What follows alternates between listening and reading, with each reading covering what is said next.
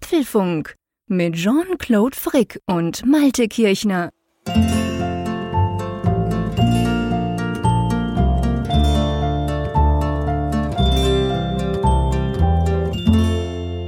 Hallo und herzlich willkommen zum Apfelfunk zur Ausgabe 188, die wir wie immer am Mittwochabend, dem 18. September aufzeichnen. Und zuerst mal rüber an die Nordsee zu dir, lieber Malte. Alles klar bei dir? Ja, bei mir ist alles klar. Also ich klinge jetzt ja auch, glaube ich, wieder normaler. Die ja. Originalstimme ist zurückgekehrt. Insofern, wir können loslegen. Was ja witzig ist nach so einer langen Folge, es hätte ja durchaus, ich meine, du warst ja erkältet, überhaupt, ja. dass du es geschafft hast, so eine lange Folge zu machen letzte Woche, beziehungsweise unsere Keynote-Folge am Wochenende. Aber ähm, es hätte ja auch gut möglich auch sein können, dass danach deine Stimme erst recht weg ist, oder? Ja, das stimmt, das stimmt. Also da habe ich auch drüber gestaunt. Das zeigt allerdings, dass ich augenscheinlich so auf dem Wege der Genesung schon recht weit war. Wobei ich habe so die, mir die Folge, du hörst dir auch mal hinterher nochmal an, ich habe die mir auch angehört und ich habe wirklich festgestellt, es gibt eine Verlaufskurve der Stimme. Also sie klingt ja. wirklich am Ende schon wieder ein bisschen kriminell und na, du hättest mich nicht hören dürfen am Morgen danach. ja gut, ich meine, seien wir ehrlich, eine drei Stunden 43er Folge, da ist jede Stimme danach angeschlagen, meine auch. Also egal, um deine Kälte bist du natürlich noch viel schlimmer. Äh, ich muss ja sagen, es war ja auch, also man muss ja an dieser Stelle mal ein ganz großes Lob. Wir kommen nachher noch dazu, es wird auch ein Teil dieser Folge sein hier, aber ähm, dass sich die Leute das alle so lange anhören. Also du hast vorhin gesagt, wir hören unsere eigenen Folgen natürlich auch an. Man will ja hören, was man gesagt hat und vor allem so ein bisschen kritisch das Ganze hinterfragen. Und hey, also dieses Mal, ich, ich wurde ganz knapp fertig. Also ich, ich bin noch nie mal so ganz beim Ende im Moment. Das ist einfach zu lange. Vier Stunden, das schaffst du ja nicht in einer Woche, oder? Das schaffst du nicht. Nein, ich bin auch noch gar nicht fertig. Ich muss gerade mal gucken, wo ich stehe. Oh Gott, ich bin, ich habe so ungefähr Halbzeit. Also ich habe noch eine Stunde 45 Minuten vor mir. Ja, ich habe noch ein bisschen mehr als eine Stunde. Also das ist wirklich irgendwie krass und, und wir haben unglaublich viel Feedback bekommen. Das wird ein integraler Bestandteil dieser Ausgabe dann auch noch sein von euch. Ihr habt euch das wirklich zum Teil ja auch total witzig. Ihr habt uns beschrieben, wie ihr das gehört habt, verteilt oder einer ging Marathon laufen, aber es hat nicht ganz gereicht und also wirklich crazy Geschichten habt ihr uns geschickt. Aber das Schöne war, es war groß, war eigentlich ausschließlich positiv. Wir denken ja immer, so, jetzt kommt da mal der große Rundumschlag, so nach dem Motto, spinnt ihr denn, hört auf damit. Aber das kommt irgendwie nie, gell? Ja, das stimmt. Und das, das, ich meine, man könnte jetzt behaupten, wir haben das ja alles schon erlebt. Wir hatten ja auch schon längere Folgen und dass das jetzt eben gesetzt ist, dass Keynote-Folgen so lang sind. Aber ich denke jedes Mal, ja, okay, vielleicht ist der Witz jetzt auch durch, ne? Also vielleicht fand das, fanden das die Leute mal lustig, dass es so lang war und jetzt wollen sie aber wieder kompaktere Keynote-Folgen haben. Aber es ist wirklich so ein Fest. Weißt du, es ist irgendwie Feststimmung. Wir sind in Feststimmung, ja. weil es gibt so viel zu besprechen. Es ist ein würdiger Anlass, über den wir sprechen. Und ich habe das Gefühl, du hast es ja gerade so schön beschrieben, auch unsere Zuhörerinnen und Zuhör Zuhörer sind eben dann auch in dieser Feierstimmung und zelebrieren das richtig dann, diesen, diesen Keynote-Apfelfunk und oder was, was sagte jemand, den Apfelfunk Pro Max? Das fand ich auch Ja, lustig. genau. genau. Ja, das stimmt. Nee, das ist wirklich witzig. Also das ist ja nicht so, dass wir uns das irgendwie vornehmen im Sinn von, hey, Knom, wir knacken einen Rekord oder Nein. so, wir, wir, wir ziehen das in die Länge, sondern wie du sagst, es ist ein Fest für uns. Es ist die ganz große Freude für uns, das zu machen. Da, da sind wir auch maßlos, geben wir gerne zu. Da, da legen wir uns keinerlei Beschränkungen auf. Aber offensichtlich kommt das gut an und das freut uns riesig. Und so ein bisschen als Kontrastprogramm, ich erlaube mir das gleich am Anfang dieser Sendung zu sagen, ähm, ist diese Apfelfunk-Ausgabe 188. Wir machen nämlich mal quasi das Gegenteil. Diese Folge wird eine Stunde lang dauern und nicht länger. Da werden wir beide besorgt sein drum. Eigentlich nur, weil der Malte nicht gerne früh aufsteht, oder? ja, das, das stimmt auch, aber der Malte, ähm, ja, der, der schläft gerne ausreichend, also zumindest ein paar Stunden. Und der Wecker steht morgen auf 3.30 Uhr und da kann ich jetzt nicht so in gewohnter Weise bis halb eins mit dir reden. Genau, also bei mir ist es übrigens genau gleich nicht, dass ihr jetzt denkt, was, der Malte? Bei mir klingelt morgen am Donnerstag der Wecker um 4.30 Uhr, ist genau, genau eine Stunde länger als Malte, kann ich schlafen, aber das Witzige ist ja eigentlich, dass wir beide das gleiche Ziel haben. Eigentlich ganz eine witzige Story. Wir sind nämlich beide am Donnerstag, die Sendung geht ja dann erst im Laufe des Donnerstag online, aber am Donnerstag, dem 19. Ähm, September sind wir beide in München und was normalerweise ein Fest wäre, weil wenn wir beide in der gleichen Stadt, ja, dann treffen wir uns. Das wird morgen nicht möglich sein, leider. ja, ja, das ist wirklich paradox. Also wir sind in einer Stadt, aber wir sehen uns nicht. Genau, nämlich der Malte ist äh, quasi in Sachen Apple unterwegs. Ich bin bei Huawei. Riesiges Event in München. Journalisten aus der ganzen Welt werden da herangekarrt. Ich ähm, steige ganz, ganz, ganz, ganz früh hier auf den allerersten Zug, der überhaupt fährt in Bern und fahre dann nach St. Gallen. Regenstiefel sind natürlich eingepackt. und dann treffe ich da den, den Raphael und der Lorenz vom Blick kommt mit seinem Auto und wir fahren dann quasi von St. Gallen nach München. Das ist ja nicht so weit. Und dann haben wir da ganz viele Briefings und Interviews und dieses Event und am Abend fahren wir wieder zurück. Das heißt, es wird super, super spät. Ich bin dann irgendwie weit nach Mitternacht zu Hause. Ja, aber leider, leider treffen wir uns nicht. Das ist wirklich, ach, das darf eigentlich gar nicht sein. Ich, ich verstehe das gar nicht. Aber ja, es geht einfach nicht. Es ist terminlich schlicht und ergreifend nicht machbar. Und ja. München ist ja auch nicht so eine kleine Stadt. Nee. Also. Und ja, auch noch der Zeitrahmen ist ja der Punkt. Also bei mir ist es halt genau. so, ich, ich bin ja sehr in der Frühe geht es bei mir los, mhm. fliege ab Bremen dann nach München, aber ich habe dann auch nur ein paar Stunden Aufenthalt in München. Ist jetzt auch nicht so, dass ich dann irgendwie nochmal bei Huawei eben so vorbeigucken kann. Genau. Und deshalb, ja, verfehlen wir uns dann obwohl wir in der gleichen Stadt sind. Ja, wir winken einander, aber es klappt dann halt nicht. ja, du, bevor wir zu den Themen kommen, ähm, muss ich sagen, wir wurden gehackt. Ich bin not amused. Ja, ich auch nicht. Also ich kann mir auch, auch ein schöneres Vergnügen äh, vorstellen, abends als dann unseren Server zu reparieren, beziehungsweise unser Umfrageskript. Denn es war so, einige findige Nutzer wiesen uns darauf hin und sagten, hey, da stimmt irgendwas nicht. Schön, wenn der Apfelfunk so erfolgreich ist, dass da neun, über 9000 Leute die Umfrage klicken. Aber das war dann doch ein bisschen paradox und paradox war vor allem, dass das Ergebnis dahingehend sich völlig gedreht hatte, dass dann weit über die Hälfte angeblich der Abstimmenden dann auf gar kein Highlight geklickt haben bei der Frage, was denn ihr Highlight der, der Apple Keynote ist. Und das lässt ja dann schon darauf hin oder lässt schon vermuten, was so ein bisschen dahinter steckt. Irgendeiner hat sich einen Spaß daraus gemacht und wollte halt womöglich, weil er unzufrieden war mit dieser Apple Keynote, uns dann so einen kleinen Denkzettel verpassen und hat dann ja schon einen durchaus äh, interessanten Aufwand betrieben, unser System dann zu hacken.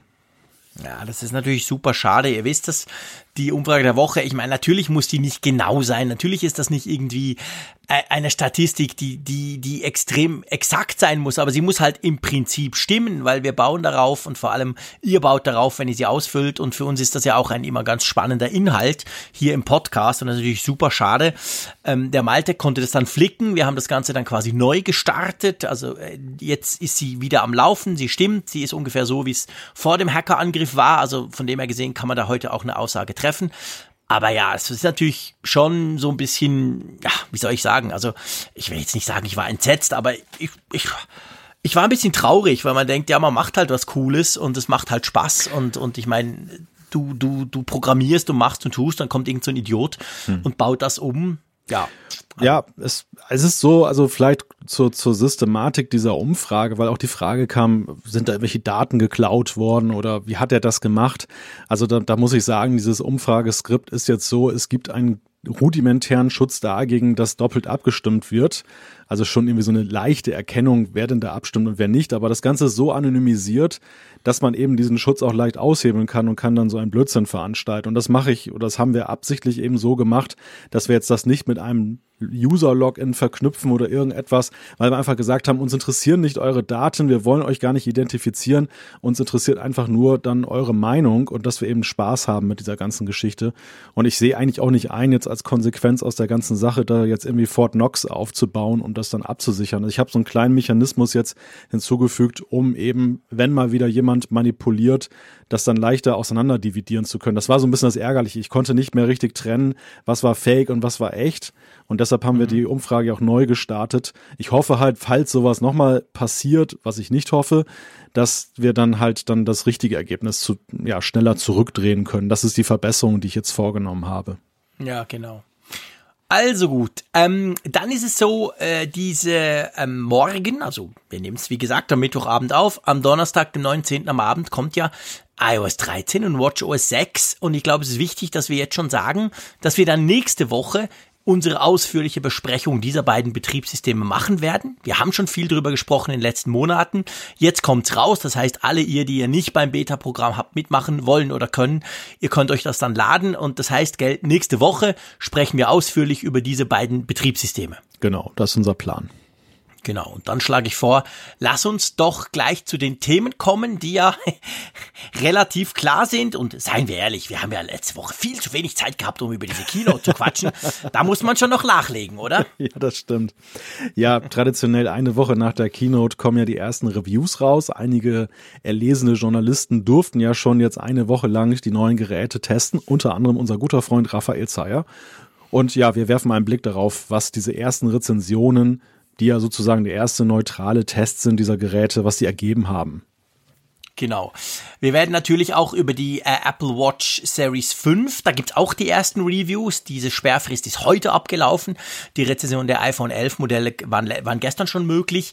Werden wir auch noch kurz drüber sprechen, ganz klar. Und wir werfen schon mal einen ersten Blick auf Apple Arcade, das auch am Donnerstagabend quasi freigeschaltet wird, zusammen mit iOS 13, aber das eben auch schon getestet werden konnte diese Woche. Da werden wir auch noch einen kurzen Blick drauf werfen. Ja, Umfrage der Woche. Und dann wollen wir uns, obwohl die Sendung kürzer ist als sonst, eben auch Zeit nehmen für euer Feedback, weil wir haben unendlich viel cooles Feedback bekommen von euch zur Keynote-Folge und natürlich zur Keynote selber. Und wir werden da versuchen, das eine oder andere noch einzubauen. Lass uns loslegen, mein Freund. Genau, iPhone 11 und iPhone 11 Pro. Genau, erste Reviews sind draußen, also eigentlich alle großen Publikationen haben natürlich ihre Reviews schön pünktlich gestern rausgehauen. Unter anderem auch der Raphael Zeyer, der das Gerät jetzt, also das iPhone 11 bzw. 11 Pro, eine ganze Woche auch schon im Einsatz hatte. Und ich glaube, man kann sagen, so äh, durch die Bank, wir gehen auf ein, einzelne Punkte ein, aber da sind doch, da, vielen macht das richtig, richtig viel Spaß, das Pro-Modell, oder? ja, das kann man so sagen. Und ich fand auch, dieses Jahr war der Tenor der Rezensionen freundlicher als im letzten Jahr in der, ja, in der Summe. Massiv. Also sehr viel positiver sind sowohl das iPhone 11 als Nachfolger des 10R und mhm. auf der anderen Seite aber eben auch dieses Pro-Modell bewertet worden. Und das, das, ich, das das klingt jetzt so selbstverständlich, das ist es, finde ich, gar nicht. Wenn man bedenkt, wie vor mhm. dieser Keynote ja eben die Mutmaßungen behandelt wurden, wie gesagt wurde, na, das wird aber ein langweiliges iPhone-Jahr, dann überrascht es umso mehr, dass wir jetzt in, im September, am 18. und 19. September da so viele Rezensionen lesen, die so, ja, euphorisch teilweise auch sogar schon sind. Ja, ich glaube, das, das ist wirklich ein, ein ganz wichtiger Punkt. Also genauso wie die Keynote an und für sich ja überrascht hat, ähm, durch eben doch Neuerungen, die man gar nicht so auf dem Schirm hatte. Genauso zeigt sich jetzt eine Woche drauf, dass diese Neuerungen, und da geht's vor allem natürlich beim iPhone 11, aber vor allem auch beim Pro, geht's ja um die Kamera als super, super, super wichtiger Punkt dass, dass Apple da offenbar nicht zu viel versprochen hat. Also Apple sprach ja in ihrer typischen vollmundigen Art von, hey, wir haben die Kamera auf ein neues Level geho gehoben und wenn man das so liest, dann muss man sagen, okay, das scheint wohl offensichtlich tatsächlich der Fall zu sein und das ist mit ein Grund, warum sich die meisten sehr angetan von dem Teil äh, zeigen und, das darf man glaube ich auch sagen, das Elva das geht ja durchaus eigentlich, das, das kriegt von allen eine Kaufempfehlung. Das ist so das iPhone für jedermann, sage ich mal, so ein bisschen salopp. Und das ist ja ganz anders als beim 10R letztes Jahr. Das ist ja so eher so, äh, ist das so billig und äh, dieser schreckliche Screen und was machen denn die? Und dafür ist es doch viel zu teuer. Es war eine Riesenkontroverse, auch wir haben uns ziemlich gekloppt. Ähm, beim iPhone 11 ist das dieses Jahr ganz anders. Ja, das Kalkül von Apple, das iPhone 11 jetzt wirklich als das zu etablieren, was sie ja letztes Jahr ja schon im Sinn hatten, das hat nach meinem Gefühl, zumindest jetzt mit Blick auf diese ersten Rezensionen wesentlich besser funktioniert. Mhm. Das, das liegt natürlich auch daran, dass sie jetzt die Erfahrung aus dem letzten Jahr haben. Sie haben natürlich etliche Verbesserungen vorgenommen, wo man ganz klar sagen kann, die, die stammen halt auch aus dem Feedback des 10R. Also da sind einfach auch dann, ja, das ist weiterentwickelt worden. Da sicherlich das, was sie selber im Sinn hatten, aber auch auf der anderen Seite vielleicht das eine oder andere, wo eben nachgesteuert wurde. Und diese, diese Mischung, die geht halt deutlich besser auf. Ja, das ist definitiv genau der Punkt. Also, dass dieses, dieses überhaupt das Line-up überzeugt besser mit den Pro-Modellen, die wirklich zum Teil die Latte nochmal massiv hochlegen, gerade bei der Kamera, aber eben auch beim 11er, das eigentlich viel, viel weniger Kompromisse macht als letztes Jahr beim 10R, wo man so, ja, fast erstaunt war halt bei, über viele Dinge. Das 11er ist per se einfach mal runder. Ja, lass uns mal so ein bisschen die einzelnen Punkte durchgehen. Einverstanden? Ja. Also, was mich ja sehr freut, dass der Raphael Zeyer ziemlich am Anfang auch schreibt, die 64 Gigabyte Standardausrüstung seien ja wohl ein schlechter Scherz. Das habe ich übrigens auch schon gesagt. Also, ich meine, wer 1200 Franken zum Beispiel für ein iPhone 11 Pro zahlt und dann 64 Gigabyte bekommt, Das ist eigentlich schon fast ein bisschen dreist, oder? Nach wie vor, im Jahre ja. 2019. Ja, er nennt, er nennt es ja auch wirklich eine Dreistigkeit. Und das ist ja. natürlich schon so ein, schon, ja, eine markige Aussage, die er trifft, aber die er vollkommen zutrifft, weil wir jetzt ja auch im Pro-Zeitalter sind. Also Apple sagt ja nun selber, das ist für Pros dieses Gerät. Das ist nicht einfach mehr ein Flaggschiff, das ist ein Pro-Gerät. Und ja, diese Messlatte, da müssen sie natürlich sich jetzt auch beim Speicher dran messen lassen. Und es ist natürlich ja völlig plausibel, dass bei allem, was so hochgerüstet ist in diesem Gerät, 64 Gigabyte verschwindend gering sind. Oder wie der Zeier sagt, man müsste Cloud-Künstler sein, um das irgendwie vernünftig, ohne, ohne jetzt Schmerzgefühl zu nutzen. Ja, ja, ganz genau. Das ist genau der Punkt. Generell, also der Raphael findet die Kamera sehr gut, vor allem auch den Nachtmodus, der gefällt ihm sehr. Ihm gefällt auch, dass er so farbecht ist. Das konnte man ja von verschiedenen Rezensionen jetzt lesen. Das war auch etwas, was Apple ja so ein bisschen nicht so durch die Blume, ziemlich direkt auch gesagt hat, dass ihr, ihr Nachtmodus, den sie ja jetzt deutlich später als die Konkurrenz bringen, eben anders funktioniert in Bezug auf die Darstellung, also bei, bei, bei Huawei, aber auch bei Samsung und bei Google ist es teilweise so, dass man nicht mehr sieht, dass es mal Nacht war, wenn man das nicht wusste. Und Apple versucht halt dieses, diese, diese Stimmung nach wie vor abzubilden. Wenn du halt im sehr dunkel in der Straße oder so Foto machst, dann soll das nach wie vor aussehen, wie wenn es dunkel wäre. Aber man sieht halt viel, die Lichter sind schön. Also es geht ein bisschen anderen Weg und der Raphael war da offensichtlich der Meinung, dass das recht gut hinhaut, oder? Ja, nicht nur er, also auch andere Rezensenten waren voll des Lobes für den Nachtmodus. Und ich finde es einfach auch marketingtechnisch spannend, was Apple da gemacht hat. Sie haben uns ja, ja schon ein Demobild gezeigt, aber im Grunde genommen haben sie ja nur die Messlatte gelegt in diesem rasanten Event. Genau. Sie haben gesagt, Nachtmodus und der ist toll. Und wir haben das ja beim letzten Mal schon gesagt in unserer Mammut-Folge, dass ja wir aus dieser Keynote rausgegangen sind mit vielen offenen Fragen, weil wir eben gesagt haben, naja, eigentlich haben wir recht wenig jetzt gesehen an Demo-Bildern. Ist das denn wirklich ja. so? Es wird viele Fragen geben, die erst noch beantwortet werden müssen. Und ja, diese ersten Rezensenten hatten es das große Privileg, dass sie eben dann diejenigen waren, die uns die tatsächlich ersten Night-Mode-Bilder jenseits so des einen Bildes von Apple geliefert haben. Und die ja. überzeugen auch. Also ich muss, muss sagen, die gefallen mir sehr gut. Wir hatten das ja schon erwartet, dass Apple eben jetzt nicht die Nacht zum Tage macht, sondern eben mhm. der Nacht halt mehr, bisschen mehr Licht herauskitzelt und vor allem auf stimmungsvolle Bilder eben setzt, was ja auch zu erwarten war, weil sie ja auch im Vorjahr schon mit diesem Smart HDR ja auch eben gerade so in Richtung stimmungsvolle Szenik genau. dann gegangen sind. Also das ist eine Fortschreibung an der Stelle, aber eben eine sehr mächtige Fortschreibung, weil du so unglaublich viele Bildmotive realisieren kannst, die vorher nicht gingen. Ja, genau. Also wir verlinken natürlich all die Artikel, über die wir jetzt da sprechen, in den Show Notes. Unter anderem auch das private Blog vom Raphael Zeyer. Er hat da nämlich, finde ich, eine super Fo ein Fotovergleich von verschiedenen, vom iPhone 10s, dem iPhone 11 Pro und dann natürlich dem Note und, auch, und sogar seiner Sony A7 Profikamera gemacht. Und da sieht man eben sehr schön, wie sich zum Beispiel gerade der Nachtmodus unterscheidet. Verlinken wir, hauen wir alles in die Show Notes, könnt ihr euch das angucken. Ähm, Finde ich ganz praktisch. Lass uns zur Akkulaufzeit kommen. Das ist ja mein Highlight. Da müssen wir jetzt unbedingt drüber sprechen. Ähm, da, auch da scheint Apple den Mund nicht grundsätzlich zu voll genommen zu haben, oder? Nein, also Verge sagt zum Beispiel zwei Stunden länger haben sie im Schnitt das ähm, festgestellt.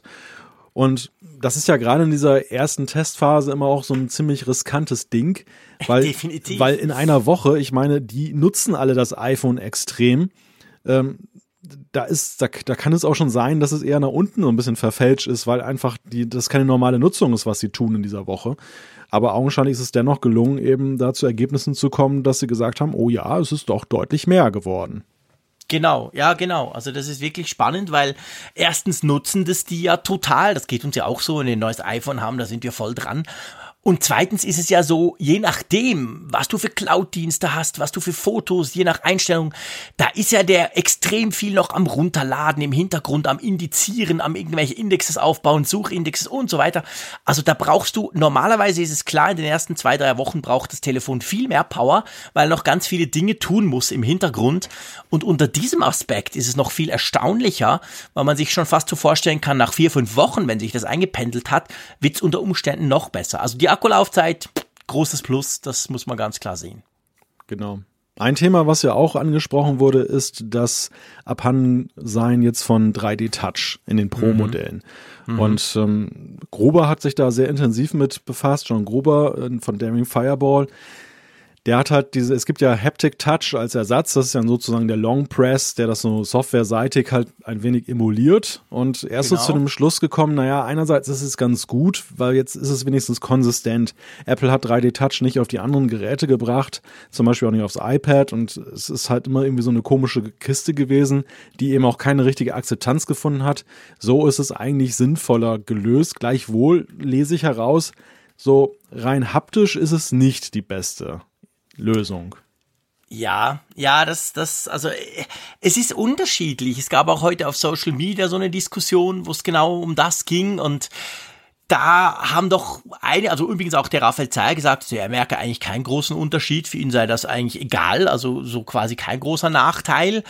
Ich habe dann so ein bisschen, ich meine, ich kenne es ja vom iPhone 10R, das hat ja den auch schon verloren, letztes Jahr schon, ähm, habe dann so gesagt, ja, pff, also zum Beispiel gerade diese Geschichte mit der Tastatur, dass du halt, wenn du die Standard-Apple-Tastatur brauchst, überall reindrücken kannst mit, mit 3D-Touch und dann, um den Cursor quasi zu positionieren, wo du schreiben willst, das geht jetzt halt nur noch bei der, bei der Space-Taste, also bei der Leertaste. Klar, Kleinigkeiten, aber äh, pff, also ich muss es testen, ich bin da wirklich sehr gespannt drauf, weil, weil ich schon noch 3D-Touch relativ häufig brauche für mein iPhone 10s.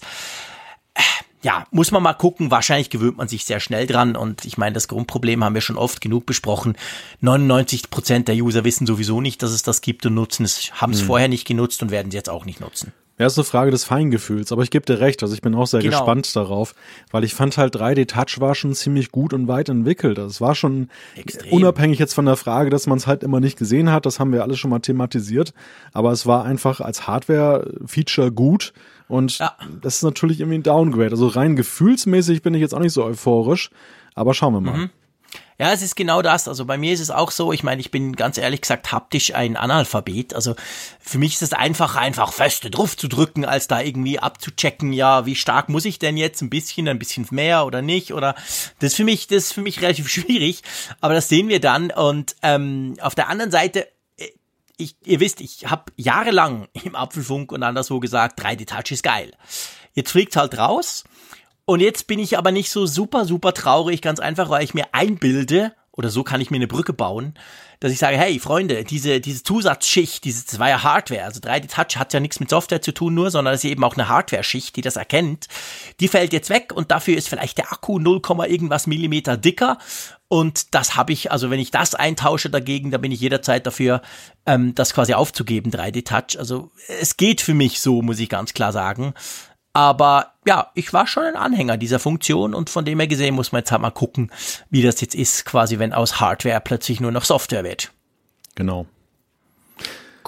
Ja, was haben, wir, was haben wir noch in der Liste? Am Ende ist es halt dann immer natürlich diese Frage, was soll ich jetzt kaufen? Ne? Das, das, genau. Die, dieser Frage haben sich die Rezensenten natürlich auch alle gewidmet. Am witzigsten mhm. finde ich mal wieder unseren Freund Raphael, der hat einfach dazu geraten, das iPhone 10R idealerweise zu kaufen. Wobei natürlich augenzwinkernd, aber es ist schon lustig, dass er das so, so, dass er so mit der kokettiert hat. Aber im Ergebnis kann man sagen, also diese Einteilung, die Apple vorgenommen hat, in Sachen ähm, professionellere Bedürfnisse, Grundbedürfnisse. Du hast es ja am Anfang schon gesagt. Also dass das iPhone 11, das hat wirklich so diesen Ruf jetzt und, und auch wohl zu Recht, das iPhone für jedermann zu sein, oder? Ja, ja, absolut. Also es hat noch viel weniger Kompromisse, als das 10R letztes Jahr gemacht hat. Ich meine, das 10R gibt's ja immer noch und es wurde günstiger. Das macht natürlich mal grundsätzlich schon mal Freude. Drum auch Raphaels Ratschlag, dass das ja wahrscheinlich für viele auch ausreichen würde. Aber ähm, zum Beispiel auch die Geschichte mit dem Bildschirm, das haben ja viele geschrieben. Also der Raphael hat das auch geschrieben, aber auch ganz viele andere noch. Ähm, dass, dass natürlich das iPhone 11 Pro einen unglaublich viel tolleren, genialeren OLED Schieß mich tot Bildschirm hat aber dass du das halt eigentlich nur siehst, wenn du sie nebeneinander legst. Und sobald du die nicht mehr nebeneinander hast, und wer hat schon zwei Geräte nebeneinander zum Vergleichen, dann fällt einem das nicht auf, weil auch der Bildschirm des iPhone 11 toll ist, halt kein OLED. Also das ist auch so eine Geschichte. Klar, ich als Freak, ich, ich ja, ich würde die 200, 300 Franken mehr zahlen fürs OLED, weil ich OLED einfach cool finde, aber ja, ich habe es ja selber beim, bei meinem 10R-Test, als ich das 10R ja mal sechs Wochen lang äh, nur noch genutzt habe, gemerkt, also äh, auch da ist es jetzt nicht zwingend und von dem her ist das 11er schon, glaube ich, ein super, super cooles Package. Ja, man muss sich das mal auf der Zunge zergehen lassen. Die Weiterentwicklung dieses Monster-Screens, der jetzt mhm. beim iPhone 10 ist, der ist halt immer noch oder ist halt im Vergleich gut fällt er auf, aber so für sich genommen nicht. Das ist ja schon eine ziemlich harte Aussage, fand ich. Dass, dass man, das spricht für das iPhone 11, dass der Screen ja eben trotz LCD eben unglaublich gut ist. Aber es zeigt eben auch, dass diese Wertschätzung für das Besondere ja, dass, dass die sich eben an besonderen Dingen auch festmacht. Vor allem natürlich dieses irrsinnige Kontrastverhältnis, was sich nochmal verdoppelt hat. Ja. Also ich, ich wage mir das gar nicht vorzustellen. Ich finde es ja schon beim iPhone 10s so gigantisch mit dieser ja, 1 super. zu einer Million. Und jetzt sind es ja. 1 zu 2 Millionen. Also da bin ich sehr gespannt, das mal in Augenschein zu nehmen ja auch die Helligkeit draußen. Also die Helligkeit ist ja. ja, massiv besser beim Pro jetzt geworden, beim 11 Pro gegenüber dem Vorgänger, den 10S. Also das natürlich auch was. Ich meine, ich, ich konnte in Kalifornien, egal wo, ich kann das iPhone 10S immer gut ablesen. Aber auf der anderen Seite, wenn es noch heller ist, sage ich auch nicht nein. Also das ist schon super spannend. Von dem her gesehen, ja, mal gucken. Das, das wird uns natürlich dann selber auch interessieren, wenn wir unsere Geräte haben. Unser Testbericht folgt ja dann in ein paar Wochen, sobald wir dann beide ausgestattet sind damit. Also von dem her gesehen, ja. Lass uns zur Apple Watch kommen und da gab es jetzt auch die Reviews und zwar heute kamen die auch raus. Ich meine, bei der Apple Watch, salopp gesagt, ist es eigentlich fast ja ein bisschen einfacher die ist einfach geil. Das haben wir schon immer gesagt. Und das kann man sagen, ist eigentlich bei allen denen, also Zaya natürlich auch, Gruber hat auch wieder drüber geschrieben, The Verge hat auch rausgehauen, natürlich alle heute, äh, die sind alle begeistert, oder? Ja, und bei der Apple Watch ist das Kuriose, dass es sich tatsächlich ja auch in einem Feature festmacht, obwohl sie ja in der Summe mehr Neuigkeiten hat. Aber es geht ja. natürlich um dieses Always-On-Display, über das wir ja auch letzte Woche schon ausführlich gesprochen haben. Und alle sagen halt, das ist ein Game Changer. Ne? Das, ist, das, das hat alles verändert. Zaya sagt halt so, ähm, dass man sich an diesen Umstand gewöhnt hat, was wir ja auch letzte Woche argumentiert haben, dass man einfach äh, ein schwarzes Display hat und jetzt plötzlich hat man eben diese Möglichkeit wieder und es ist halt fremdartig, aber es, es sei sensationell und Gruber hat ja sogar gesagt, das sei im Grunde genommen wie das Retina-Display fürs iPhone. Also es verändert alles. Mhm. Man, kon man kann nicht zurück, wenn man es einmal gehabt hat. Ja, und das kann ich mir sehr gut vorstellen. Auch wenn ich ja, ich bin ja super gewöhnt, wir haben es letztes Mal besprochen, an die, an die Apple Watch. Das ist super, das funktioniert genial, mein absolutes liebstes Gadget. Und ich, ich habe mich gewöhnt an diese Geschichte. Aber ich glaube schon, wenn das eben anders ist, wenn das immer an ist, wenn man das immer sieht, dann, dann, dann ist das einfach eine andere Nummer. Das ist definitiv so. Von dem her, da bin ich extrem gespannt drauf. Der Raphael kokettiert ja damit, ich glaube sie mir nicht, aber er kokettiert ja sogar damit, künftig auf die zweite, seine analoge Uhr ähm, zu verzichten, weil er quasi sagt, jetzt kann er die Uhrzeit immer sehen. Vorher mhm. hat er einfach nach rechts geguckt zur analogen Uhr, zur schönen Schweizer Uhr und äh, je nachdem dann halt links, wenn er andere Funktionen braucht, das wäre jetzt nicht mehr nötig. Ja, mal schauen. Ich werde ihm dann entsprechend auf die Finger gucken. Ja, es ist wohl auch so, und das war ja eine sehr spannende Frage, auf die es am Anfang keine Antwort gab. Äh, was ist denn jetzt eigentlich mit dieser Abguck-Geschichte? Kann man meine Notifikation, meine persönlichen Benachrichtigungen ablesen? Und da habe ich jetzt aus den ersten Tests herausgelesen, dass das ja doch sich deutlich differenzierter darstellt. Also, dass man eben, wenn jetzt das in diesem Always-On-Passivmodus ist, wo es jetzt quasi schwarz ist und dann ist es halt gedimmt, dass man da nichts oder wenig, ja, na, eigentlich fast nichts ablesen kann, nee. weil viele Dinge auch verschwinden, wie zum Beispiel gerade diese Notifikation. Es wird wirklich auf das Watchface reduziert, sogar der Sekundenzeiger wird ja ausgeblendet. Und erst recht kommen da halt nicht irgendwelche privaten Nachrichten. Die kommen tatsächlich erst, wenn man das dann zu seinem Gesicht dreht, wie es ja jetzt auch ist. Genau, also es ist ja wirklich so, du kannst einerseits das Always-On-Display tatsächlich deaktivieren, da gibt es eine eigene Einstellung, nicht nur den Theatermodus und dann in dieser Einstellung gibt es noch eine Einstellung, die quasi sagt, sensitive Informationen ausblenden. Also wenn du das Always-On-Display anhast, kannst du zusätzlich noch diese Option aktivieren und dann werden zum Beispiel deine ganzen Bewegungsdaten nicht angezeigt. Je nach Komplikation, die du aktiviert hast, werden eben Gesundheitsdaten nicht angezeigt und so weiter und auch die Benachrichtigungen werden dann eben nicht angezeigt. Von dem her bist du dann wirklich auf der ganz, ganz sicheren Seite, weil einfach da ist nix so, wenn du die Uhr irgendwie neben dir hältst und einer guckt dir verstohlen von der Seite drauf, dann sieht er das nicht, weil das gar nicht angezeigt wird. Also man kann da auch so einen zusätzlichen Security-Level quasi aktivieren. Ja, und da muss man eigentlich dann keine Angst mehr haben, wie das ja am Anfang uns einige geschrieben haben, die nicht, die nicht wussten, oh, was ist denn dann und da kann das jeder lesen und so. Nein, das ist nicht der Fall, kann man einstellen. Gut, nächster Punkt. Ihr seht, ich gebe ein bisschen Gas, weil ich kenne mich ja. Naja, was heißt ich? Der Malte ist ja, macht ja immer so lang. Ja, ich bin ja immer ganz genau. kurz. Ich rede immer so langsam. genau, der, der, der braucht immer ewig, ganz genau. Das dauert ja immer. Nee, darum gebe ich ein bisschen Gas. Es geht vor allem darum, wir wollen noch genug Zeit haben für Feedback, weil Ja. wir haben so, uns so gefreut über das Feedback von euch. Das war wirklich so cool. Ja, und wir wollen Ähm, ja, wir wollen ja auch noch über die Apple Watch. Also es ist jetzt nicht so, dass das jetzt erschöpfend war, sondern wir reden ja noch selber Nein. drüber, sobald wir sie testen konnten und auch das iPhone. Und da wollen wir jetzt ja auch noch ein bisschen uns, ja, das Ja, logisch. Feuer Also ich erhalten. mein, das, waren ja, das waren ja jetzt alles nur die Anfänger, die das testen durften. Wir kommen ja jetzt erst noch. Nein, natürlich nicht. Quatsch. Aber für uns, für uns ist das natürlich eine große Sache. Also Ja. unser eigener Testbericht folgt natürlich dann auch noch, wenn wir das kriegen. Ähm, ja, aber das dauert halt noch ein, ein Weilchen, bis wir die haben. Von dem her müsst ihr euch noch ein bisschen gedulden, aber wir wollten euch mal einen ersten Ausblick geben. Gut, ähm, lustig ist Apple Arcade. Das startet ja eigentlich am Donnerstagabend. Man wusste, iOS 13 kommt raus. Wenn ihr iOS 13 installiert, dann könnt ihr nachher Apple Arcade, wenn ihr wollt, aktivieren, einen Monat lang gratis testen und dann geht's los. Äh, 5 Euro, glaube ich, und 6 Schweizer Franken pro Monat. Und jetzt ist es so, dass diese Woche alle die, die die iOS 13 Beta drauf hatten, konnten das schon ausprobieren. Also ich habe Apple Arcade aktiviert vorgestern bei mir. Hm, Ich auch. Ich habe den Promo-Monat schon laufen. Ja, ich auch, genau. Der läuft bei mir schon. Ähm, ja, und dadurch hat natürlich jetzt resultiert, gab es auch schon die ersten Tests, die ersten Leute, die das ein bisschen genauer angeschaut haben. Unter anderem zum Beispiel der Lorenz von Blick hat so einen kleinen Test gemacht. Verlinken wir euch auch. Und ähm, eigentlich ganz spannend, oder? Also was ist jetzt so dein erster, was ist dein erstes Fazit?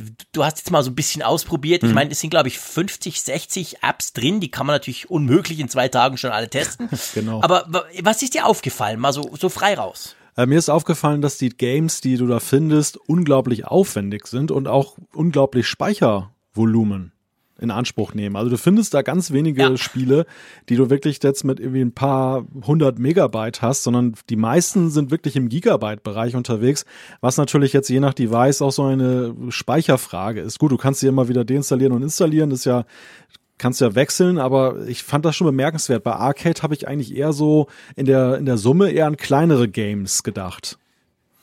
Ja, das, äh, also bei mir ist es, es, es ist gar nicht die Größe. Meine, ihr wisst, ich würde sowieso nie ein 64 Gigabyte iPhone kaufen. Es ist gar nicht das der Punkt, sondern was, was mir wirklich aufgefallen ist und das hat mich so ein bisschen, na, ich sag mal ratlos zurückgelassen im ersten Moment, aber ich kann es mir auch erklären. Und zwar, es hat eigentlich überhaupt keine, Stand heute am 18. am Abend, es hat gar keine so Casual Games drunter. Die allermeisten Spiele sind super cool in der Grafik, super groß, wie von dir gesagt, aber eben auch entsprechend komplex. Ja. Und ich meine, Arcade, das tönt so nach, hey, zwei Sekunden, du weißt, wie es läuft und go, zack, und nach irgendwie zwei Stunden findest du langweilig, nächstes Game. Also, das tönt ja eigentlich nicht nach den großen Spielen, wo du dich stundenlang reinfuchsen musst, bis du sie begriffen hast. Aber im Moment habe ich so ein bisschen den Eindruck, versucht Apple wahrscheinlich einfach mal so zu zeigen, hey, guck mal, was das für ein toller Dienst ist und hat drum sehr, ähm, also haben, hat wahrscheinlich die, die, dieses erste Line-up so ein bisschen ausgewählt oder die, die Programmierer dahingehend angehalten, die, die Game Studios komplexe Spiele zu machen, oder? Ja, augenscheinlich. Also mich hat das auch gewundert. Du hast einerseits Spieletitel, die auch sehr lange einführen, erzählerisch. Also wo du wirklich Ja. so Screens hast, da laufen dann irgendwelche Schriften drüber und dann wird im Hintergrund mit einer Off-Stimme erzählt. Und ähm, du kommst da auch gar nicht so irgendwie weiter. Also es ist jetzt nicht so, dass du schnell zum Spiel kommst. Du hast es gerade so schön gesagt, dieses Casual Game, dass ich eben zum Beispiel in der Wartehalle am Bahnhof sitze und will mal eben schnell fünf Minuten überbrücken. Da kommst du eigentlich damit nicht weiter. Und äh, bei anderen Sachen ist es halt so, man muss sich erstmal in das Konzept hineinfuchsen, in die Story, sonst hat man da auch keine Freude dran. Das hat mich in der Tat überrascht. Ich meine, dass es solche Spiele geben wird, das, das war nach den Vorschauen, die sie gezeigt haben, ja schon erkennbar. Aber ich dachte, das sind eher so die Aushängeschilder. In der Summe sind es dann doch die kleinen Games, die wollten sie jetzt noch nicht zeigen, weil es dann nicht so spannend ist. Aber nein, ganz im Gegenteil. Also es ist das, das, was wir jetzt in diesem Preview gesehen haben, es ist ja noch nicht die offizielle Version. Das ist schon eine interessante Spieleauswahl. Ja, definitiv. Das muss man wirklich ganz klar so sagen. Ich gehe auch wirklich davon aus, es kommen ja dann noch viele dazu. Ist ja noch längstens nicht voll sozusagen Apple Arcade. Ähm, ich gehe davon aus, dass wahrscheinlich dann noch eben einfachere Spiele dazukommen, dass man auch so ein bisschen mehr den Mix hat, weil ich denke gerade so für Familien, also ich sehe es bei meinen Kids, natürlich der Größere, der kann dich wirklich auch reinfuchsen, der spielt dann auch wochenlang das gleiche Spiel. Aber der Jüngere, der, der ist so ein bisschen wie ich. Der muss eigentlich nach fünf Minuten rausgefunden haben, wie so ein Spiel funktioniert, sonst verliert er dann gerne mal die Lust dran. Ähm, und ich denke, diese Art Spiele, also ich finde, die müsste noch kommen und ich denke aber auch, die kommt wahrscheinlich noch, oder? Ja, es gibt eine positive und eine negative Sicht der Dinge auf das, was wir jetzt sehen. Mhm. Die positive ist natürlich, dass du ja unglaublich viel Spiel kriegst für fünf Euro. Also ist ja, ja. Wahnsinn. Das sind ja Titel, für die du ja ein Vielfaches bezahlt hast, wenn du sie gekauft hast, vor jeden einzelnen. Und jetzt kriegst ja, du alles. Das, das finde ich bemerkenswert. Andererseits, ja, ich gebe dir recht. Der Ansatz bei Apple Arcade ist ja möglichst in die Breite zu gehen. 100 Games, mhm. die möglichst viele Zielgruppen ansprechen, Altersgruppen alle. Und ja so momentan, was ich da jetzt so im ersten Blick gesehen habe, ich meine, es ist sehr kurze Zeit gewesen, aber da habe ich so, so doch meine Zweifel gekriegt, ob ich zum Beispiel persönlich jetzt da lange durchhalte ob, oder ob ich dann ja, nicht genau. dann irgendwie so nach einem Probemonat oder vielleicht auch zwei dann auch wieder die Lust daran verliere und sage, okay, es gibt noch viele andere schöne Baustellen in der Welt. Ähm, ja. da, da bin ich wirklich sehr gespannt. Ich bin ja auch gespannt, wie es weitergeht, also in welchem Zyklus sie das erneuern, was da kommt und ja. ähm, naja, das Interessante aus technischer Sicht ist jetzt erstmal, wir wissen, wie es geht. Du hast halt im App Store dann diesen Reiter. Du installierst es ganz mhm. normal wie eine App. Du lädst mhm. es runter. Es ist nicht irgendwie Streaming oder irgendetwas, sondern es ist nee. ganz stationär auf dem Gerät. Und ja, so funktioniert es halt. Genau, und man kann eigentlich alle die austesten. Also ich werde am Wochenende, habe ich ein iPad Air bereit gemacht, das, äh, nicht ein iPad Air, ein iPad Mini, das 2019er iPad Mini bei mir, weil meine Kids, die haben ein iPod noch und der kriegt ja gar nicht, also die haben nicht den neuesten oder den letzten iPod und der kriegt ja gar kein iOS 13, also können sie noch gar nicht ausprobieren.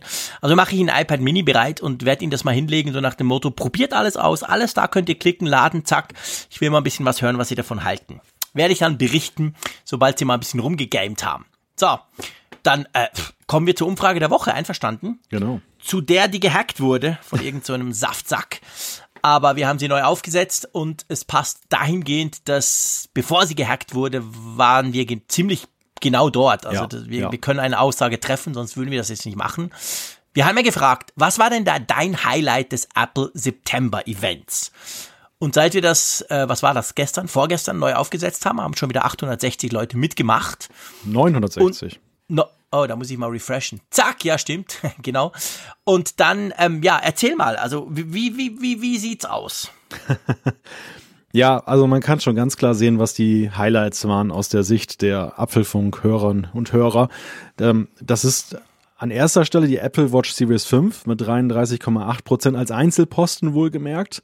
Aber wenn wir die iPhones mal addieren, iPhone 11 Pro Max oder iPhone 11 Pro insgesamt und iPhone 11, da kommen wir so ungefähr auf den gleichen Wert. Ne? Da sind ja. wir bei 20,9 plus 12,5 Prozent. Also genau. doch noch hinter der Watch, also ganz knapp, hauchdünn. Mhm. Aber ja, man kann sagen, also die, die Watch, das war nicht offenbar nicht nur unser Empfinden. Die, die hat schon dieses Event sehr stark dominiert, obwohl die iPhones ja auch durchaus was zu bieten haben. Ja, extrem, ja. Also absolut extrem. Das war wirklich so. Also die Watch, äh, eben, das ging uns ja so, aber ich glaube, das ging eben vielen so, dass sie gedacht haben, wow, das ist jetzt mal cool. Vielleicht spielt da natürlich auch der Überraschungsmoment rein, weil wir waren ja alle überrascht. Man hat ja überhaupt nicht damit gerechnet bei der Watch. Beim iPhone dachte man, man kann sich einiges drunter vorstellen unter all den Leaks. Bei der Apple Watch gab's nix und dann kam halt das. Das mag auch reingespielt haben, aber ja, klar, Apple Watch plus ähm, gleichzeitig eben iPhone 11. Überhaupt die, die neuen iPhones, das sind die beiden dominierenden Themen. Dann ist ja dann der nächste Punkt schon auch gar nichts. Hm. Das sind zwar nur, was sind's, irgendwie knapp 14 Prozent, aber wow.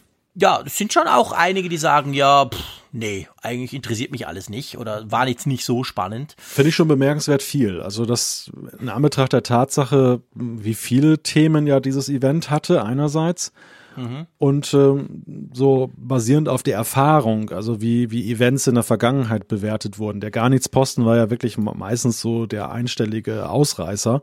Und 14 Prozent ist ja schon ein ziemlich dominanter Punkt. Ich, ich weiß es nicht, wie ich das deuten soll. Wir kennen jetzt auch nicht ja die genaue Gefühlslage, die dazu geführt hat. Aber ich nehme es erstmal mit Interesse zur Kenntnis. Ja, ja, genau. Also das, das, ähm, ja, einfach dahingehend okay. Ja, und dann Apple TV und neues iPad und weiß ich nicht. Und, und ich meine, Apple Arcade ist wirklich, wirklich weit abgeschlagen mit ja. irgendwie zweieinhalb Prozent. Also das ist jetzt offensichtlich etwas, was unsere nerdy, techie Hörerschaft nicht so wahnsinnig interessiert, oder? Ja, das, das deutete sich ja schon damals an, als wir das Services-Event analysiert haben und auch gefragt haben, was interessiert. Da war Apple Arcade ja auch schon erstaunlicherweise ziemlich abgeschlagen, obwohl es ja für unseren Raum hier, unseren geografischen Raum ja mit eines der interessanteren Themen war. Aber ja, da absolut. war die Apple Card ja dann ganz vorne. Und ja, das hat sich jetzt fortgedreht. Also es ist auch nicht so, dass die Euphorie jetzt gestiegen ist, jetzt, äh, weil man jetzt was gesehen hat, weil man jetzt konkreter weiß, was der Dienst kostet und ähm, was er bietet ist halt die Frage, ist es unsere Filterblase, die das nicht so spannend findet? Oder besagt das auch was nachher über den Markterfolg? Ich bin sehr gespannt. Ja, ja, ja. Ich, ich weiß es nicht. Ich weiß es wirklich nicht. Also ich als Familienvater nach wie vor finde Apple Arcade eine super Sache und stelle mir vor, das kann so vielen Leuten helfen. Ich werde so oft darauf angesprochen, auf diese, ah, diese ganze In-App-Scheiß und diese blöde Werbung überall und so.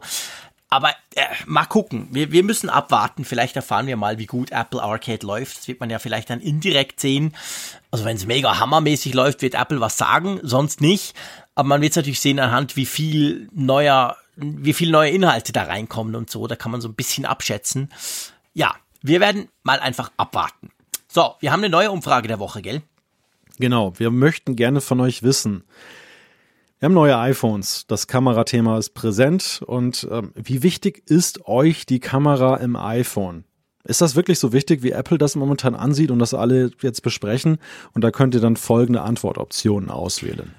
Sehr wichtig, wichtig, mittelmäßig wichtig, nicht so wichtig, gar nicht so wichtig, besitze kein iPhone oder weiß ich nicht. Also jetzt habt ihr mal wieder so richtig viel Auswahl. Wir wollen einen farbigen Chartkuchen sehen. Von dem her gesehen, ja, äh, sagt uns das, wie die Kamera, wie wichtig die Kamera für euch im iPhone ist. Ich habe natürlich wie immer eine klare Meinung, aber die sage ich jetzt hier nicht. Ich will ja nichts verfälschen. Gut, dann kommen wir schon. Ihr seht, das geht hier im Schnellzugstempo durch. Muss gucken, Malte, am Schluss schreiben sie uns, das ist geil, endlich mal kurz, endlich fasst ihr euch mal kurz, macht das immer so. Dann haben wir den Mist. Aber ja. okay, wir ziehen das jetzt einfach mal durch in dieser einen Folge. Ähm, es, wir kommen jetzt nämlich zu den Zuschriften unserer Hörer und hey, ich muss wirklich sagen, wann ging unsere Folge online? Ich bin super vor, das, das war ja nicht am Mittwoch, wie ich, ich war ja noch. Wir haben am Freitag aufgenommen, das heißt ja. am Samstagnachmittag, also viel kürzer als sonst, ja, bis, mhm. bis jetzt heute Mittwoch. Wir haben unglaubliche Abrufzahlen. Crazy, Leute. Das ist das eine. Und wir haben so viel Feedback bekommen. Und zwar wirklich äh, in der ganzen Breite. Das heißt, ihr habt euch nicht nur diese krassen fast vier Stunden angetan, sondern ihr habt euch dann auch noch hingesetzt und uns Feedback geschickt. Großmehrheitlich positiv, super erfrischend, super spannend. Einfach eure, eure, eure Gedanken mit uns geteilt und darum wollen wir jetzt das so ein bisschen hier definitiv reinnehmen. Lass uns gleich mal loslegen. Einverstanden? Ja, lass uns loslegen. Also, da gibt's zum Beispiel den Martin. Der Martin, der fragt sich, ähm, wenn ich nun ein neues iPhone kaufe, wie verhält es sich eigentlich mit der Apple Watch, die mit dem alten iPhone verbunden ist? Kann man diese einfach umkoppeln? Man, äh, sollte man das machen können? Neues iPhone vollständig aufsetzen und dann am Schluss die Watch koppeln? Ja, haben wir auch schon ein paar Mal gemacht, gell? Mhm. Eigentlich so jedes Jahr, mindestens ja, einmal. Ständig hin und her. Manchmal öfter. genau, ständig hin und her. Wie machst du's? Du, ich, ich koppel das einfach dann neu und das ist ja so, dass ja dann automatisch ein Backup angelegt wird von der Watch und das kannst du entsprechend dann halt wieder dann drauf spielen. Genau, also man kann eigentlich die, die, die Apple Watch entkoppeln. Das kannst du auf der Apple Watch selber machen oder auf dem, auf dem alten iPhone quasi mit der, mit der, mit der Watch App sagst du einfach entkoppeln, dann macht's rüttel die und salopp gesagt, dann, dann wird eigentlich die Apple Watch quasi zurückgesetzt und dann beim neuen machst du, sagst du einfach willig, hältst es nebendran, dann scannst du da dieses, dieses, äh, die, diese Wolke da. Und dann äh, fragt er dich ja dann, wenn er gekoppelt hat, das neue iPhone mit der alten, alten Uhr, fragt er dann, ob er, ein, ob ein, ähm, quasi ein Backup zurückspielen soll. Es ist einfach so, das ist wichtig, man kann die Uhr nicht Du kannst nicht die Uhr, blöd gesagt, in Flugmodus setzen und dann neben das neue iPhone legen und dann ist alles wieder da, sondern du musst die Uhr quasi zurücksetzen auf Werkszustand sozusagen und dann koppelst du sie mit dem neuen iPhone und dann wird die sozusagen neu aufgesetzt, das geht ja schnell bei der Uhr, und er spielt dann ein, Backup zurück. So ist es. Also nicht so, dass du die Uhr mit mehreren iPhones verbund, verbinden könntest. Du kannst ein iPhone haben und zwei Uhren. Gibt ja Leute, die haben drei oder vier. Aber ähm, es geht nicht so, dass du eine Uhr mit mehreren iPhones kannst. Also ja. ist quasi andersrum. Hm? Ja, es wäre der Traum eines jeden Testers, wenn man das könnte. Ne? Also für, für iPhone-Tester ist immer das das Problem, dass wenn man, wenn die Uhr noch im Spiel mhm. ist, dass man da halt mhm. die, den größten Aufwand mitunter hat, dann, dass, dass man ja. dann noch die Verbindung zur Uhr hat oder dass die Uhr dann halt halt dann gekoppelt ist mit dem Phone, was dann halt in der Schublade liegt, was dann nicht so praktisch ist. Ja, aber das ist, genau. das ist ein exotisches Problem. Für normalen Nutzer ist das ja keins. Nein, genau. Gut, magst du mal das nächste Feedback? Ja, der Jodok hat uns geschrieben, auch zur Keynote-Sendung und mit einer kleinen Anmerkung bezüglich des iPhones. Also er schreibt, ich kann es ja verstehen, dass nach mehr als drei Stunden mal was untergehen kann, aber der Rausflug von iPhone 10s und 10s Max aus dem Line-Up ist nun doch bemerkenswert. Also jetzt müsste ich mich natürlich täuschen und es kann ja sein, dass bei so einer langen Folge mal was untergeht, aber ich meinte eigentlich, ich hätte da zumindest irgendeine Bemerkung drüber gemacht. Aber vielleicht war es auch bei der Uhr, weil die Vierer, ja. die ist ja draußen. Ja, genau. Ich glaube, wahrscheinlich war es sogar die Uhr. Ja. Äh, ja, stimmt. Also man kann das iPhone 10s und 10s Max nicht mehr kaufen. Aber seien wir ehrlich, warum sollte ich das noch kaufen wollen? naja, gut, die Hoffnung vieler ist ja, dass sie es dann günstiger bekommen, ein Jahr später. Und genau das will Apple ja eben nicht. Das haben sie ja beim iPhone 10 ja auch schon gemacht. Das ist keine, ist keine neue Vorgehensweise. Deshalb war es vielleicht auch für uns keine Erwähnung wert. Mittlerweile ist es ja schon fast der Standard bei Apple, dass sie eben das Vorvormodell dann meistens noch anbieten, dann auch mhm. drastisch günstiger, wie bei der Apple Watch zum Beispiel der Series 3, die sie jetzt noch anbieten, mhm. also das Modell vor der Displayänderung, die jetzt zum Kampfpreis, sage ich mal, jetzt angeboten wird künftig. Ja. Und das gleiche Spiel halt beim iPhone, also da ist es dann eben auch so gut, das iPhone 10 hat jetzt kein Comeback gefeiert, aber ja, das, das 10S ist eben auch aus dem Rennen raus, weil man will halt augenscheinlich nicht, dass das dann eben die Wahl ist.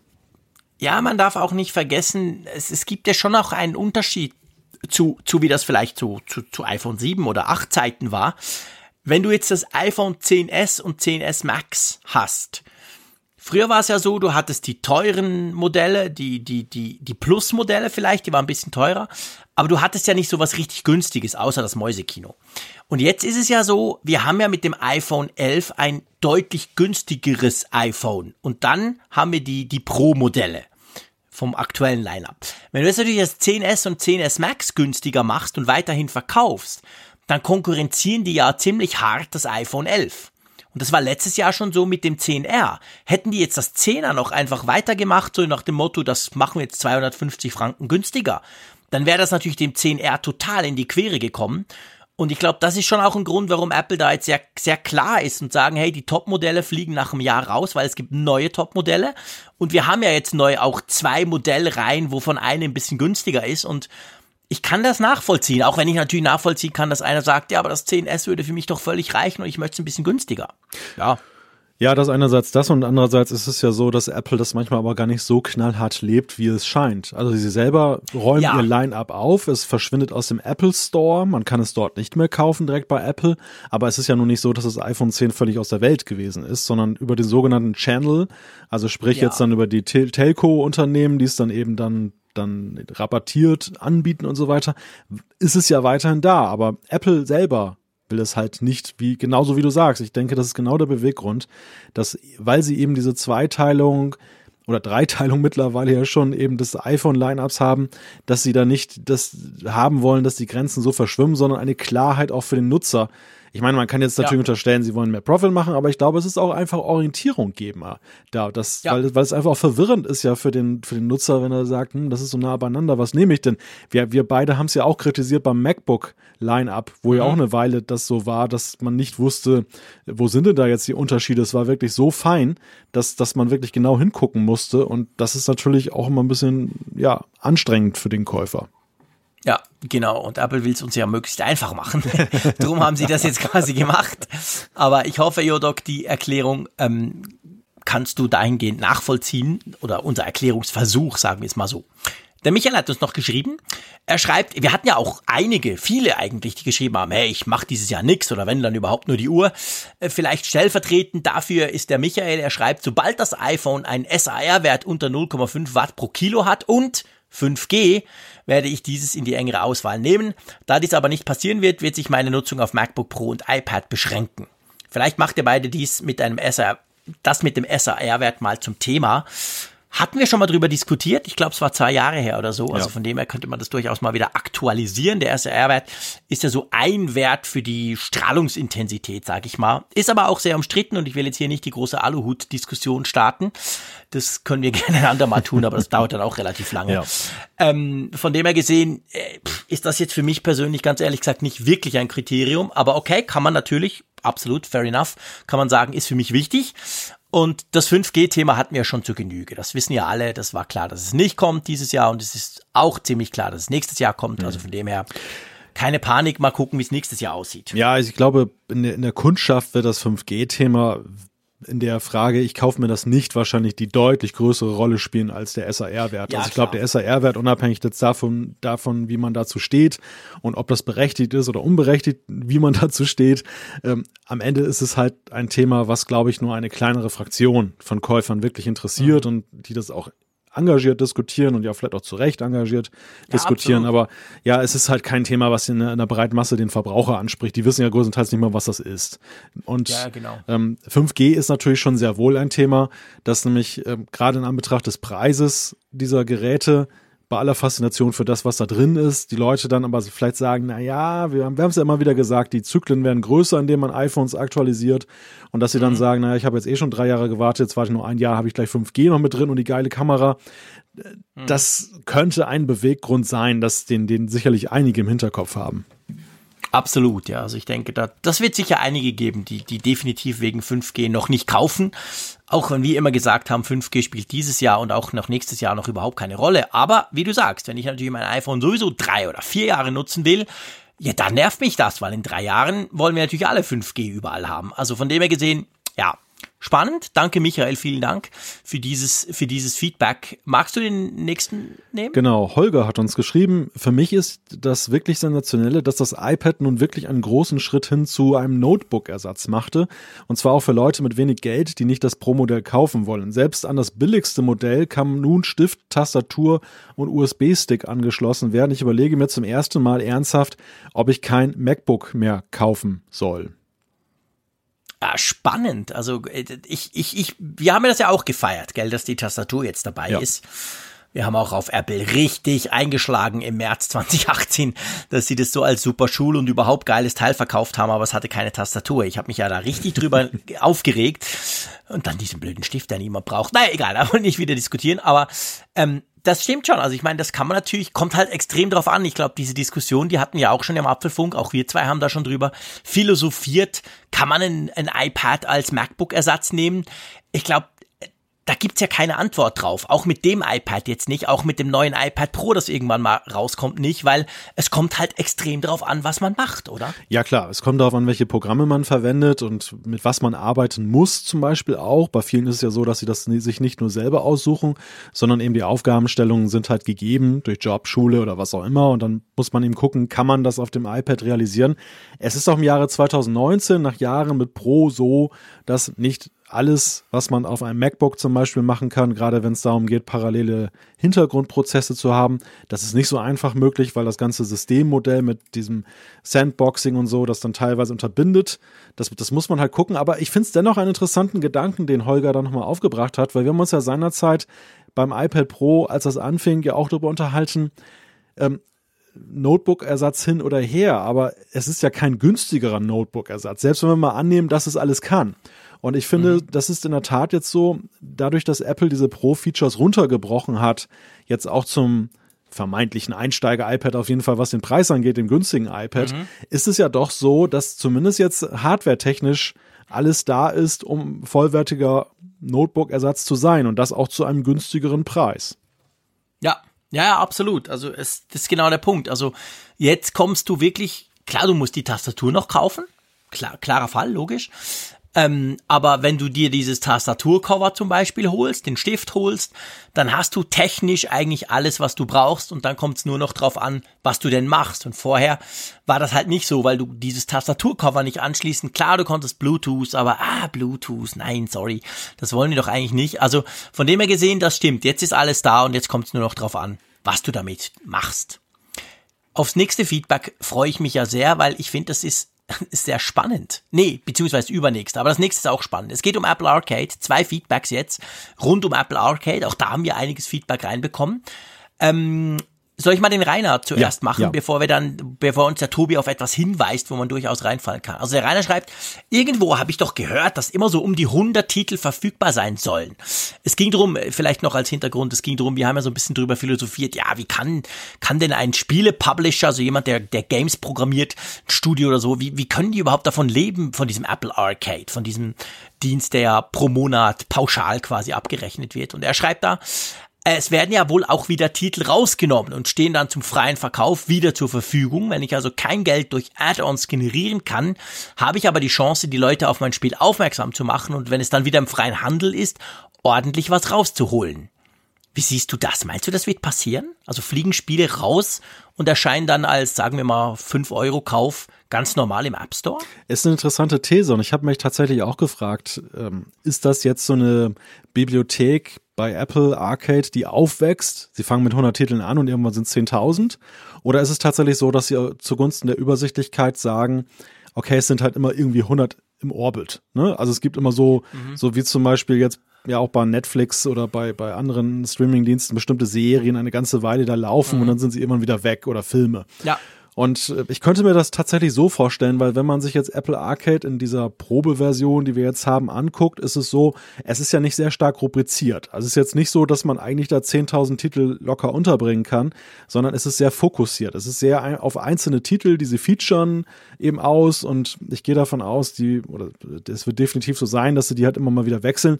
Und was passiert mit den alten Titeln? Bleiben die da drin oder verschwinden mhm. die wieder? Und dann ist natürlich, mhm. dann könnte es natürlich sein, dass die, dass die Entwicklerstudios ja. dann sagen, ja, aber wir geben euch natürlich weiterhin gerne diesen Titel, den ihr mal gerne gespielt habt und dann kostet er halt.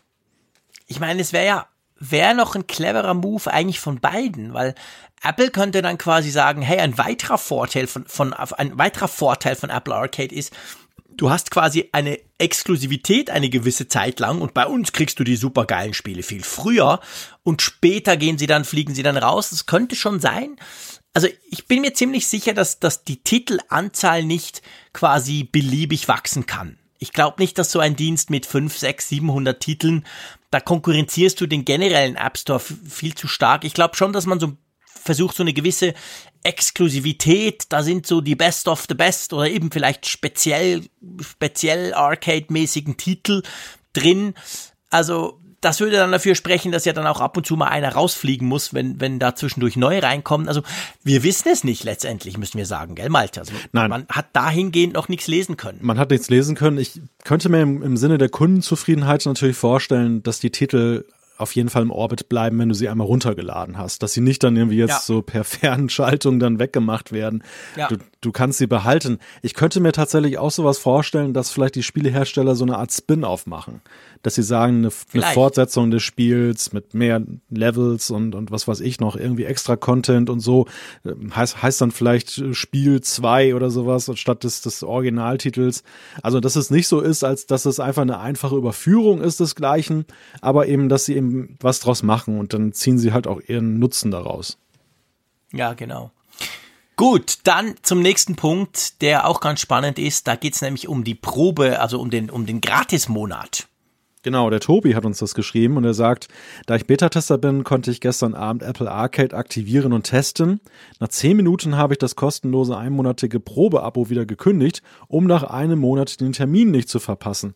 So mache ich das bei vielen anderen Diensten anderer Hersteller auch, ohne Probleme. Der Unterschied bei Apple scheint jedoch zu sein, dass sobald man den Probemonat kündigt, auch der Dienst sofort eingestellt wird.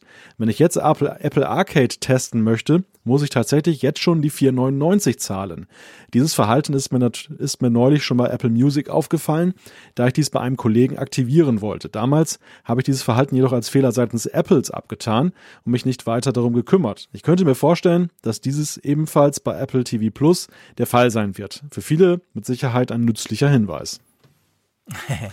Definitiv, Tobi. Also vor allem spannend, als ich den ersten Teil gelesen habe, dachte ich, ja gut, das so Beta-Zeug da, das muss ich noch einspielen, da stimmt noch was nicht, ist ja noch nicht offiziell aufgeschaltet, Apple Arcade. Aber wo du dann schreibst, dass es bei Apple Music genau gleich ist, das hat mich dann ins Grübeln gebracht. Gut möglich, dass Apple das so handhabt, oder? Ja, also bloß nicht die Probephase beenden. nee, wirklich. Also lieber halt schnell irgendwie im Kalender oder so eine Erinnerung setzen, hey, dann läuft die Probephase quasi aus, einen Tag vorher oder so, dass ihr es dann, wenn ihr es nicht wollt, dann de deaktivieren könnt. Aber in dem Fall ist das natürlich wirklich so, wenn man so diesen Klassiker macht, der ja durchaus bei anderen Angeboten angebracht ist, Probemonat buchen und dann gleich wieder künden, damit man nicht mehr dran denken muss, das Ding dann aufzulösen. Äh, das scheint bei Apple nicht zu funktionieren. Also ja, spannend. Also könnt ihr uns gerne auch berichten, wie ihr das ähm, gesehen habt, zum Beispiel bei Apple Music oder bei anderen Diensten oder auch bei Apple Arcade, dass ihr dann, wenn ihr diese Folge hört, dann eigentlich schon runterladen und bestellen bzw. aktivieren könnt. Genau. Der nächste ist auch spannend. Der nächste, ja, sind alle spannend. Das ist wirklich so. Also keine Floskel ja, diesmal. Nee, also ist unglaublich. Wir haben so cooles Zeug gekriegt. Und zwar schreibt uns der, der, der Markus schreibt, was mir jetzt erst auffällt und durch das Weglassen der iOS 13 Infos auf der Keynote ganz durchgerutscht ist. Was ist eigentlich mit der neuen Funktion Anmelden mit Apple? Können wir einen kleinen Teaser machen, oder? Erklären wir alles nächste Woche. ja, ja, sie wird natürlich mit iOS 13 kommen, aber es ist dennoch ja bemerkenswert, dass Apple das Thema so doch ziemlich tief aufhängt mittlerweile. Weil Anmelden, Anmelden mit Apple ist ja schon irgendwie auch eine Sache, die haben sie ja ziemlich gefeiert, als sie sie vorgestellt haben. Jetzt wird's halt da sein, aber es, es schien ja jetzt nicht noch weitere Betrachtungen würdig zu sein in dieser Keynote ja, generell iOS 13, WatchOS 6, das kam ja alles nicht vor. Das war ja alles überhaupt kein Thema. Ich meine, man sieht ja jetzt, wir sind ja jetzt, wie gesagt, einen Tag vor Release von iOS 13. Man sieht ja jetzt ganz viele Updates knallen jetzt im App Store auf. Bei vielen steht ja jetzt iOS 13 Unterstützung. Meistens wird explizit der Dark Mode natürlich genannt, der, der unterstützt wird. Aber es gibt schon auch Apps. Zum Beispiel meine allerliebste ähm, Einkaufs-App Bring Klammer auf, wer hat's erfunden, Klammer zu, ähm, die, die, die, die kann das jetzt. Also die hat jetzt ein Update rausgehauen, ich glaube am Dienstag war das. Und da kann man jetzt, wenn man einen neuen Account anlegt, kann man tatsächlich anmelden mit Apple machen. Also die haben das implementiert und ich gehe davon aus, dass das jetzt viele andere auch noch implementieren wollen bzw. werden. Es dauert einfach noch ein Weilchen. Du hast uns ja auch schon so ein bisschen Blick hinter die Kulissen gegeben mit der Funkgeräte-App. Äh, die Entwicklung von iOS 13 bzw. die Anpassungen, die sind ja auch nicht ohne, gell? Darum dauert es vielleicht diesmal auch ein bisschen länger, bis all die Apps ihre Updates bekommen, oder? Ja, klar. Also gerade für diejenigen, die jetzt das nicht als Fulltime-Job machen, ist es, glaube ich, schon etwas aufwendiger, weil so manches jetzt nicht so rund lief, wie das jetzt bei iOS 12 zum Beispiel der Fall gewesen ist. Ich glaube, anmelden mit Apple, das wird vielleicht nochmal ein Thema werden. Apple lässt das jetzt erstmal laufen, lässt erstmal ganz viele Leute damit starten, ganz viele Apps. Und dann, wenn sie viele schöne praktische Beispiele haben, dann könnte ich mir vorstellen, dass sie dann vielleicht nochmal rekapitulieren ja. und sagen, schaut her, wir haben diese ganze Sache mit dem Anmeldebutton da revolutioniert. Wir sind jetzt weg von dieser Datenkrake und hier sind mhm. einfach, einfach mal zehn tolle Beispiele, die das zeigen. Ja, das glaube ich auch. Also ich, ich, ich bin fest davon überzeugt, dass Apple da noch was machen wird, aber eben, da muss zuerst müssen die Apps mal da sein, da muss man ein bisschen was zeigen können, dass sich die Leute dann auch was drunter vorstellen können und dass man eine schöne Story drum drumrum drehen kann. Also das dauert wahrscheinlich noch ein Weilchen. So, lieber Malte, jetzt muss nämlich der kleine Malte langsam ins Bett. ich koste das aus, es ist ganz fies, liebe Hörerinnen und Hörer, ihr müsst wissen, äh, der Malte macht sich Sorgen, weil das nervt ihn so früh aufzustehen. Mich ja auch. Wer steht schon gerne früh auf und ist wirklich wahnsinnig früh. Ich habe einfach den, den ganz fiesen Vorteil jetzt, dass ich wieder immer noch diesen scheiß Jetlag habe. Ich werde immer wacher. Ich könnte jetzt noch hier vier Stunden weiter diskutieren, hm. aber ich glaube, das wollen wir weder dir noch unserer Hörerschaft antun, oder? Ja, es ist ja auch nicht so, dass ich jetzt müde bin, ganz im Gegenteil. Ich hätte jetzt ja auch durchaus Lust, wieder so eine Drei-Stunden-Folge mit dir aufzunehmen. Ich weiß halt nur, es rächt sich, wenn ich spät ins ja, Bett gehe. Brutal, und ich, und ich muss morgen irgendwie erstmal eine Stunde Autobahn fahren, bis ich beim Flughafen bin. Und das sollte ich idealerweise dann ja nicht übernächtig tun. Das ist einfach nur so ein bisschen die Präventionsarbeit, die ich hier leiste. Nein, das darfst du nicht tun. Ja. Ich meine, ich setze mich zwei Stunden in den Zug bis St. Gallen, da kann ich auch schlafen. Da ist eigentlich völlig wurscht, wie fit ich bin, aber du musst Auto fahren nach Bremen. Und das ja. ist natürlich ganz, ganz eine andere Nummer. Drum wollen wir weder dich noch andere noch vor allem den Apfelfunk gefährden. Drum beschließen wir diese Kurzfolge. Ich glaube, das war die kürzeste Folge ever, oder? Ja. Oder ganz am Anfang waren wir wahrscheinlich noch so kurz. Da waren wir noch so ein bisschen so schüchtern. Ersten, da waren wir noch so ein bisschen genau, schüchtern. Genau, so in den ersten drei, vier Folgen. ja, ja, genau. Also gut, wir machen das so. Es soll eine Ausnahme bleiben. Außer ihr schreibt uns jetzt alle, ja, macht das in Zukunft so. Ähm, ich freue mich schon auf nächste Woche, definitiv. Ich freue mich auch auf München. Ich bin gespannt, was man da alles sehen wird, auch was du mir dann erzählst. Und von dem her gesehen, ja, wie immer, Tschüss aus Bern. Bis bald. Tschüss von der Nordsee. Bis dann. Immer auf Empfang mit Funkgerät, der App zum Apfelfunk. Alle Podcast-Folgen zum Nachhören, alle Apple News zum Nachlesen. Werde Teil der Community in der Hörerkarte. Mach mit bei der Umfrage. Auf Wunsch Push-Meldungen inklusive. Lade dir jetzt Funkgerät für iOS und Android kostenlos im App Store und bei Google Play.